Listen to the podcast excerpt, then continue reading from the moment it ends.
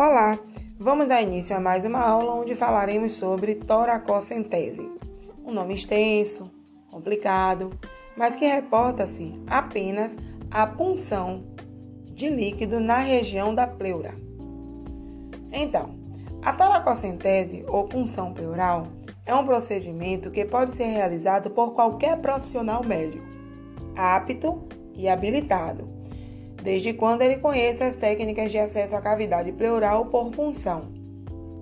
A finalidade da toracocentese é justamente diagnóstico ou terapêutica do derrame pleural pela remoção do acúmulo de líquido anormal ali presente. Segundo o Ministério de Saúde, em 2019, o derrame pleural teve uma incidência anual no Brasil e cerca de 1 milhão de pessoas por ano. Trata-se de um acúmulo anormal de líquido entre as pleuras parietal e visceral. Nosso pulmão ele é revestido por cinco camadas até chegar no pulmão propriamente dito. São elas: a primeira de todas, que é a mais externa, a caixa torácica, a que fica abaixo, caixa ou pleura parietal, mais abaixo, pleura visceral, mais abaixo, cavidade pleural e depois, enfim, o tecido pulmonar. Essa é a nossa anatomia. Diariamente são produzidos cerca de 700 ml de líquido por dia, que trafega sobre os espaços virtuais da pleura com função de lubrificação desses folhetos pleurais. Quase todo o líquido formado é removido pela extensa rede linfática presente na pleura parietal. Seu acúmulo acarreta o tão temido derrame pleural. Só relembrando, a pleura, pleura parietal é a segunda camada do pulmão, qual falamos anteriormente. A toracocentese é indicada para aliviar os sintomas como dor ao respirar, falta de ar causado por algum problema pulmonar.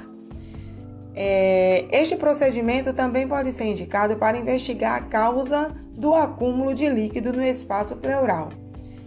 Exemplo: quando falamos de pneumotórax, quando falamos de derrame pleural, ou quando falamos de quilotórax.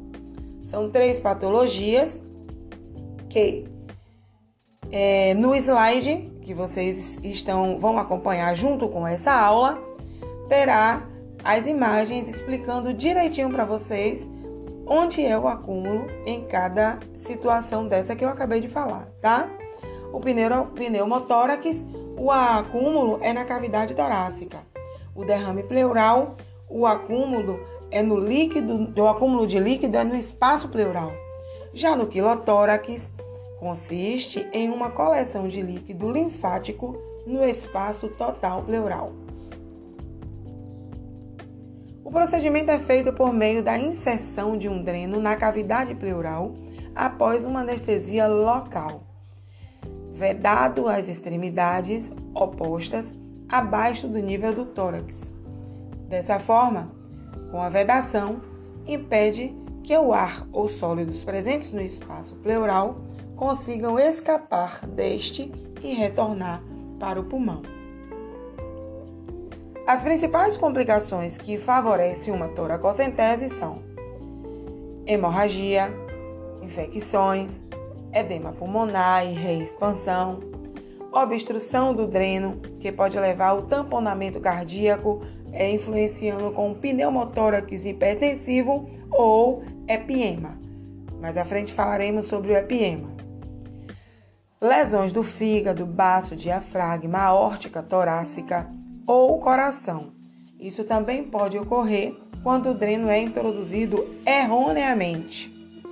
Dispneia, hematoma, ulceroma subcutâneo, ansiedade e tosse também pode ocorrer como complicações pós-toracocentese.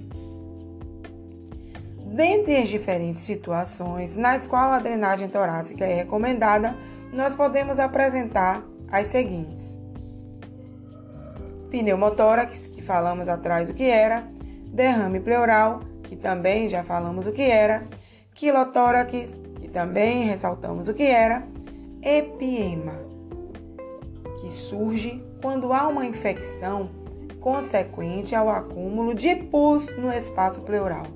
Ou seja, quando falamos de epiema, estamos falando do acúmulo de secreção purulenta ou pus, como pro, é, popularmente conhecido no acúmulo da pleura. Hidrotórax, que é o acúmulo de líquido seroso no espaço pleural, hemotórax, que é o acúmulo de sangue no espaço pleural, pleural e o pós-operatório, numa totalidade, é algo que pode estar também tendo, é, evoluindo com uma toracocentese. Ou seja, evoluindo com derrame pleural que vai favorecer a toracocentese. Assistência de enfermagem antes do procedimento.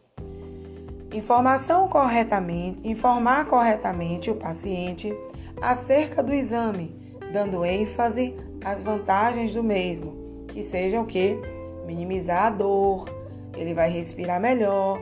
Então a gente tem que é, tranquilizar, na verdade, esse paciente. Tranquilizar o paciente e pedir a sua colaboração no sentido de permanecer imóvel durante a punção venosa e a punção pleural. Avaliar inicialmente os sinais vitais e função respiratória desse paciente. Se necessário, isolar o paciente com biombo, caso haja outros pacientes e não tenha um local para colocar ele isolado de todos os outros. Então, a gente separa com biombo, respeitando a subjetividade do indivíduo. Se necessário, é manter o ambiente aquecido e não despir demasiado o paciente. Afinal, é, ele vai se sentir desconfortável.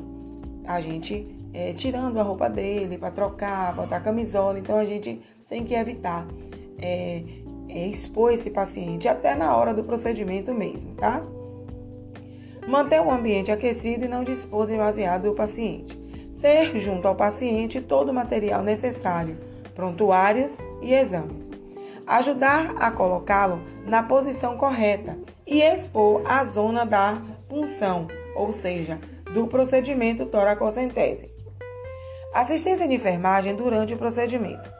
Colocar, colaborar com o médico na anestesia, na punção, na escolha de material para análise e adaptação do sistema de drenagem ajudar o paciente a manter-se na posição correta. Observar as faces do paciente, o pulso, a respiração e as queixas apresentadas, bem como não esquecer de anotar em prontuário de enfermagem todas as observações realizadas. No caso de toracocentese evacuadora, não devem ser extraídas mais de 1.500 ml de líquido da pleura por um período máximo de 30 minutos, dando risco de desvio de líquido intravascular e consequente edema pulmonar. Esse procedimento que nós falamos, o último agora, é de imprescindível importância ao técnico de enfermagem observar também, junto ao médico e à equipe de centro cirúrgico, a quantidade de líquido drenada, porque se for drenado a mais do, do que é indicado, esse líquido, esse, esse procedimento pode trazer danos, às vezes até irreversível, a esse paciente. Assistência de enfermagem após procedimento. Observar e registrar a característica do líquido drenado. Realizar curativo seco e oclusivo. Posicionar o paciente para o lado não afetado observar possíveis complicações que possam existir. Afinal, trata-se de um procedimento invasivo e cirúrgico.